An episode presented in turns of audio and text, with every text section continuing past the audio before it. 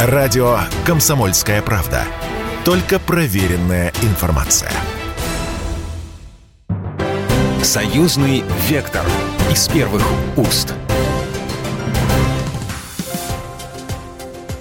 Здравствуйте, вы слушаете программу «Союзный вектор». Наша программа о событиях в России, в Беларуси, в союзном государстве.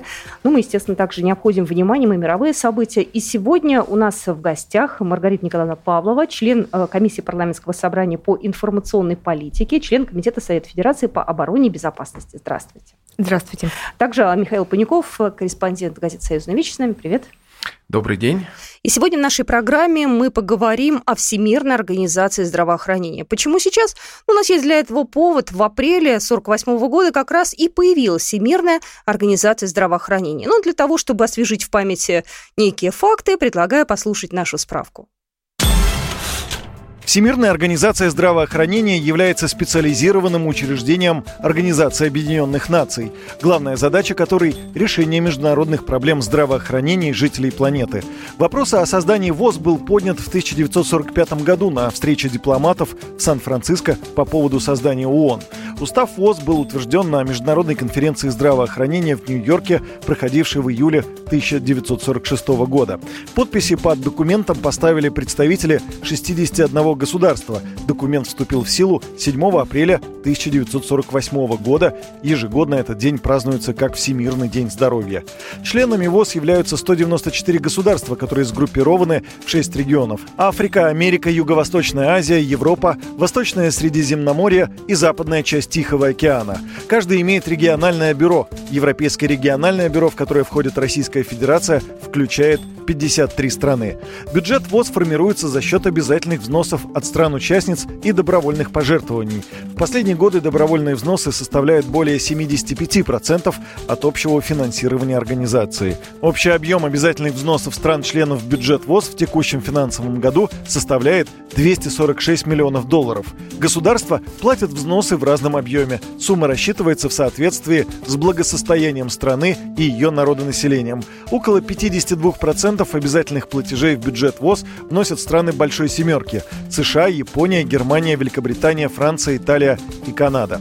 Бюджет идет на такие статьи расходов, как инфекционные болезни, неинфекционные заболевания, укрепление здоровья, а также системы здравоохранения, программа ВОЗ по чрезвычайным ситуациям в области здравоохранения, корпоративные услуги вспомогательные функции и ликвидация полиэмилита.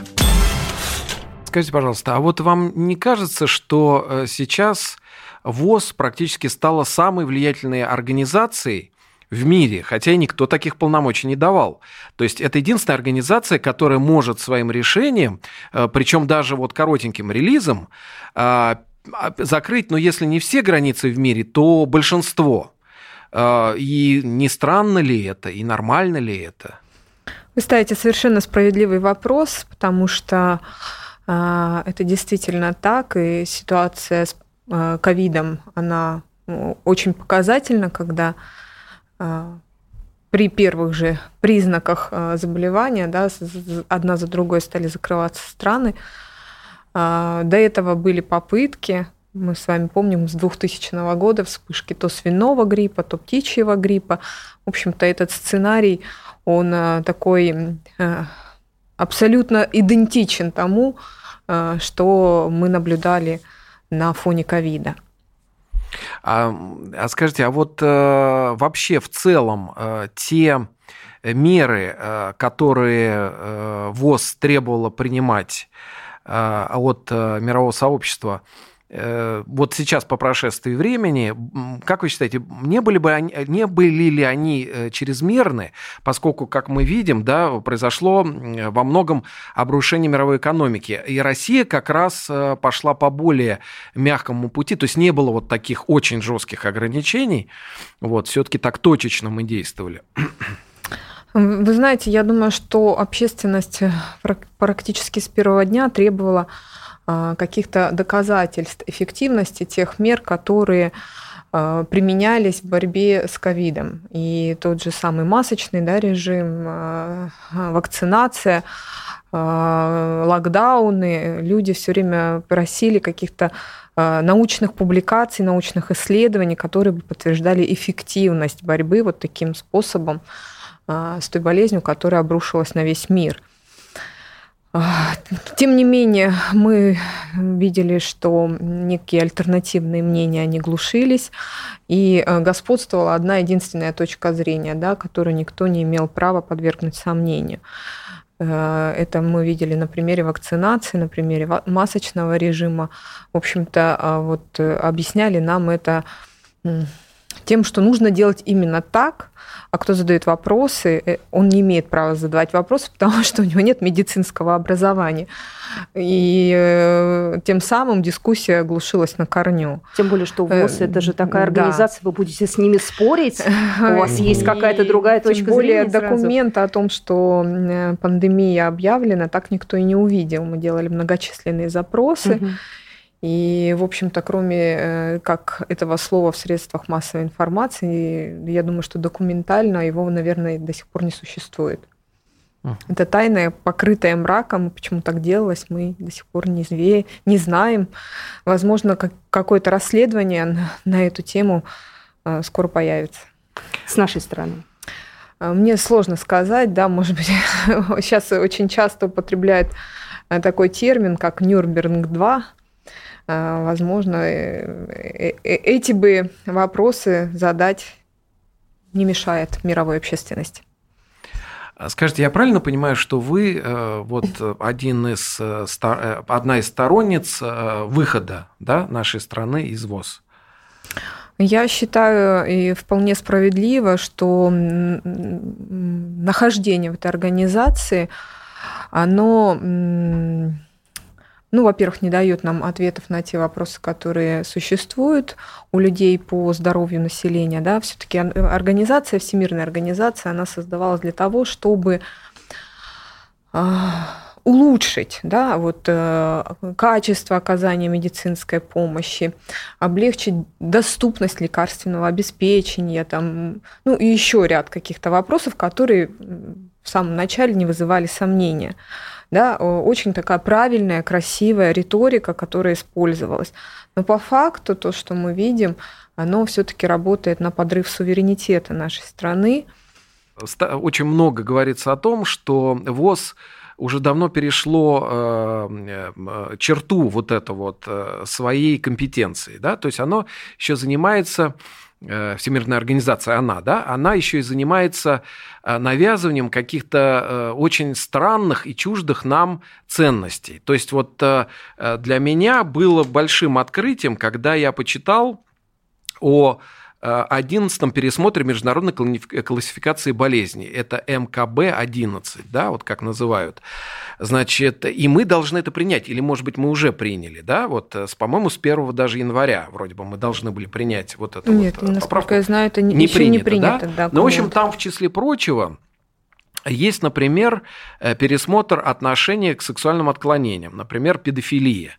То есть педофилия теперь не считается э, таким отклонением, которое надо непременно э, лечить с помощью психиатра, и вообще его лечить не надо. Педофилию, если э, нету, э, если вот самого педофила, это не беспокоит. То есть это вот дословная цитата, да? Ну, не говоря уже о том, что транссексуализм это тоже э, такое вот э, становится нормой психического поведения, но это можно только корректировать как-то вот э, э, каким-то медикаментозно, чисто вот эту генетическую, как это называется, ну, генетические вот эти вот подпитки, да, вот гендерные. А психиатр тут вообще ни при чем. Это нормально, это абсолютно нормально. Вот. Ну вот как вы прокомментируете вот такие вещи, про которые абсолютное большинство ведь людей не знает вообще, не имеет никакого понятия? А, вы совершенно правильно говорите, потому что действительно э, вот эти, э, так скажем, а, взгляды а, Запада, ценности трансгуманистические, которые активно навязываются нашей стране, в том числе и через Всемирную организацию здравоохранения, я не могу сказать, что только через нее.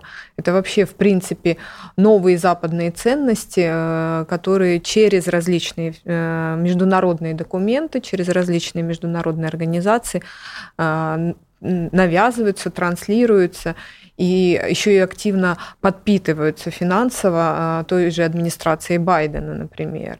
Потому что вот э, ЛГБТ-сообщество, радикальный феминизм, а, пропаганда абортов, э, на все на это тратятся огромные деньги для того, чтобы эти ценности а, привить, э, в том числе и в России. Это абсолютно противоречит и, нашим, и, и нашей Конституции, в первую очередь, и указу президента о национальной стратегии Поэтому здесь мы должны быть на, на стороже, потому что ну, вот э, эти все э, сексуальные аномалии, которые, да, 56 полов, там, например, последнее время там, в, адми... в Соединенных Штатах Америки уже есть такие, как, э, так, такое течение, как фури, да, вот вы знаете, что такое фури? Нет. Слава богу, нет, да, сказать.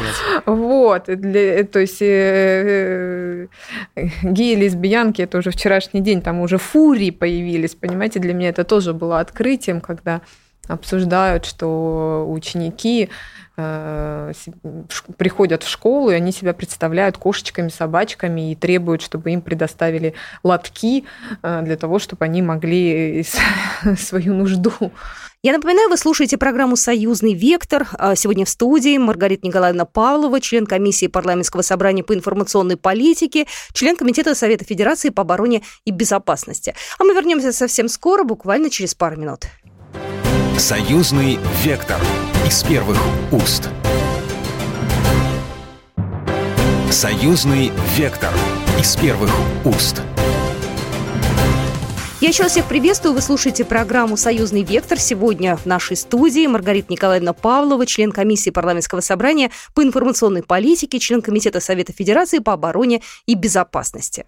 Также Михаил Паников, корреспондент газеты «Союзная вещь» с нами. Вот про 300 гендеров я слышал, 300, э, а вот про фури, честно говоря, нет еще как Вот не, это, не дошло. понимаете... Ну, я очень рада, что до нашей страны это еще не дошло, даже в качестве таких знаний хотя бы. Да? И это, это на самом деле страшные такие вещи, и они становятся обыденными, они становятся на уровне не просто... Вот знаете, анекдот был такой в советское время а, а кто у вас родился, мальчик или девочка? Да, вырастет сам определиться, да? И угу. все смеялись так дружно, а сейчас-то уже не до смеха, потому что это действительно стало реальностью в некоторых западных странах, ну, в европейских в странах. Пол, он же и когда у ребенка начинается пубертатный возраст, его активно он может засомневаться, кто он. Психологи, которые окажутся рядом, они будут его активно склонять к потреблению гормональной терапии. Понимаете? Ну, то есть в данном случае ВОЗ а, используется в том числе вот как один из каналов проведения вот этой вот линии. Да, ну если мы с вами будем, э, так скажем, мыслить логически, то для чего это нужно? Для того, чтобы демографию, демографию подорвать в стране. Будущее любой страны – это дети. Дети, молодежь, те, кто завтра станет у руля нашей страны. Это будущие педагоги, будущие врачи, будущие там, социальные работники, будущ... армия, будущее, в конце концов, наши защитники. И, конечно же, то, что заложено э, в наших детей, это, будет, это сработает через 10-20 лет. И поэтому э, активно идет влияние на молодежь. А вот э, еще такой удивительный момент э, недавно вскрылся. Значит, выяснилось, что ВОЗ имеет самое непосредственное отношение к украинским биолабораториям. Они сами это признали. Вскрылось это так, что они обратились э, к э, сотрудникам этих биолабораторий с просьбой, э, пожалуйста, уничтожьте самые опасные штаммы. Вот. И они сказали, да, мы имеем к этому отношение. То есть вот лаборатории, где производятся штаммы самых опасных болезней, и которые э, были под э, колпаком спецслужб, и которые совершенно понятно, против кого они направлены, то есть против нас, да, оказывается, к этому имеет отношение абсолютно как бы по своим э, задачам изначально мирная такая организация, как э, Всемирная организация здравоохранения. То есть, то есть это вообще уже какой-то абсурд. Ну, это получается. еще одно доказательство того, что чем занимается, чем на самом деле занимается Всемирная организация здравоохранения. А скажите, пожалуйста, все-таки вот, э, чтобы, может быть, как-то успокоить людей, А, а вот, э, ну, не надо бояться вот нашим гражданам, что, а вдруг вот, э, если мы выйдем из ВОЗ, чего-то страна лишится. Суверенитет вот этот медицинский, он нам действительно нужен? Он нам пойдет на пользу? Нам любой суверенитет нужен и жизненно необходим, потому что вот ситуация, в которой мы сейчас находимся, она очень важная, потому что с началом спецоперации э, вскрылись очень многие моменты, что и экономика не независимой является. Что-нибудь из компонентов да не хватает для того, чтобы быть э, самодостаточными, да, и продовольственная безопасность здесь завязана, и, образов... и образование, и медицина. Э, в общем-то, какой сферы не коснись, мы все время с открытым ртом смотрим на Запад и считаем, что мы в чем-то всегда ущербны, в чем-то э, не дотягиваем. А вспомните советское время, в общем-то, э, мы первые в космос полетели, и атомную бомбу изобрели, и, в общем-то, всегда всего хватало. Самый большой потенциал – это люди. И я считаю, что нам нужно гордиться нашей страной, нашим потенциалом. Он, он действительно очень огромный и всегда вызывал интерес именно этот потенциал у наших геополитических противников. Поэтому биолаборатории советские, да, наши, которые на Украине остались, они представляли большой интерес э, количеством штаммов, которые есть, и вообще... Просто нам вот эта установка, она э, долгие время, долгое время, так скажем, прививалась, что мы какие-то ущербные, неполноценные, поэтому другие люди знают за нас лучше, чем э, как нам жить. И это такое колониальное мышление, я бы сказала, когда мы с придыханием смотрим на Запад и э, говорим, что мы так же хотим, да, и действительно, я думаю, что с любой проблемой вполне мы можем справиться самостоятельно. У меня такое ощущение, что когда начиналась э, спецоперация, да, э, по ту сторону баррикад люди думали, что нас это разобщит что у нас действительно многие скажут, я, мне стыдно, что я русский, уедут, разбегутся, выйдут на площади, будут протестовать. Нас это, наоборот, мобилизовало. Вот, может, и в этом есть определенная особенность нашего народа, что когда какая-то трудность, мы начинаем объединяться, мобилизовываться в плане ну, каких-то жизненных своих приоритетов и так далее. Я считаю, что особенность э, нашей нации в том, что мы все-таки люди думающие, очень умные, тонко чувствующие. И несмотря на такие внешние манипуляции, которые попытались э, нас забросать, э, потратив на это огромное количество денег, эксперты называют какие-то сумасшедшие цифры, сколько в день тратится на информационную войну. Э, эти колл-центры там созданы на территории разных государств, да, беспрецедентная информационная атака, которая не только была навязчивой, но еще и очень такой так скажем, низкопробной, да, когда ну, и фотографии трупов рассылались, какие-то вот такие вещи, когда ну, просто все границы пробиты были как говорят сейчас э, молодежь, днище, да, такое. А, конечно, мы, э, люди это очень быстро увидели. И как, они а, очень тонко чувствуют обман э, наши, именно наши люди. И сейчас уже те попытки, они вызывают, ну, скорее, улыбку, да, уже есть какой-то иммунитет к этой информационной атаке. Э, поэтому у нас люди всегда отличались э, высоким интеллектом, образованностью, и нам тяжело что-либо навязать, чтобы мы в это безоговорочно поверили. И я думаю, что только это помогло сплотиться нам, э, сплотиться вокруг нашего национального лидера в том числе, да, и рейтинги показывают, что э, у Владимира Владимировича самый высокий сейчас процент поддержки. И, и это не дутые какие-то цифры, это реальные цифры, потому что я разговариваю на местах, э, выезжаю там, встречаюсь с трудовыми коллективами. Знаете, пожелание из регионов только одно, из глубинки, из деревень. И они говорят, э, что ни шагу назад мы выстоим в этой борьбе. Главное, чтобы назад не было дороги назад э, к той жизни, в которую мы э, пришли на момент 24 февраля.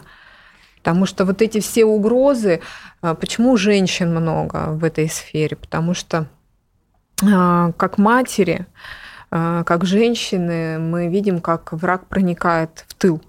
Нам как эту ситуацию сейчас переломить? Я просто тоже э, с точки зрения именно семьи к этому сейчас подхожу, да, как объяснить нашим детям, но сделать это не каждый в семье, чтобы объяснял. Кто-то из родителей может объяснить, кто-то может быть сильно занят, или у кого-то не хватает э, знаний да, для того, чтобы объяснить, кто прав, кто виноват, да, и лекцию по истории прочесть. Что нам надо сейчас сделать вот быстро, чтобы наша молодежь, кому сейчас лет, там, не знаю, 12 до 18, до 20, э, росли с правильным пониманием того, что хорошо, что плохо? Вот, вот, знаете, опять же, такой быстрый рецепт, может быть, э, чисто такой человеческий. Мы должны в первую очередь вернуть детей из виртуального пространства в реальный мир. А как? Это первое, что мы должны сделать. А, ну, у нас, во-первых, и взрослые уже наполовину там. Мы все живем в одной руке со смартфоном и в другой руке в реальном мире. А, это пример, который мы, в общем-то, уже сейчас даем своим детям. Э, слова, они, может быть, не всегда имеют ту, ту роль, которую имеет личный пример. И, в общем-то, требовать от детей того, чем мы сами не являемся, это было бы абсурдно. С другой стороны, не нужно думать о том, что дети настолько глупы, что они ничего не понимают. Они тоже очень тонко все чувствуют, э, у них очень много вопросов. И мы должны показать им, что они нам нужны и важны. Для этого нужно ими заниматься, для этого нужно быть с ними, для этого нужно с ними разговаривать. Они все поймут. И я вот со своим сыном тоже обсуждаю эти сегодняшнюю ситуацию. А, мы э, в том числе э, инициировали проведение классных часов в школах на патриотическую тему – потому что если оставить сейчас детей в информационном вакууме, э, не разговаривать с ними, не давать им а, какую-то правильную оценку э, происходящего, то они эту оценку возьмут. Додумают сами, придумают Додумают, сами. либо кто-то придет угу. и эту оценку им а, покажет, навяжет в том числе. Поэтому я думаю, что здесь нужно говорить и о патриотическом воспитании, и о том, чтобы э, заниматься суверенитетом всех отраслей, про которые мы говорили, образование, медицина и так далее, экономика. Это все на самом деле очень важно. И это зависит от того, в каком мире мы дальше будем жить. Ну что ж, на этом мы программу заканчиваем. А, с вами была Екатерина Шевцова, и я еще раз хочу поблагодарить нашу гостью Маргарита Николаевна Павлова. Сегодня у нас была в студии член комиссии парламентского собрания по информационной политике, член Комитета Совета Федерации по обороне и безопасности. И также Михаил Панюков э, сегодня был с нами, э, журналист газеты «Союзная веча». Программа произведена по заказу телерадиовещательной организации Союзного государства. Союзный вектор из первых уст.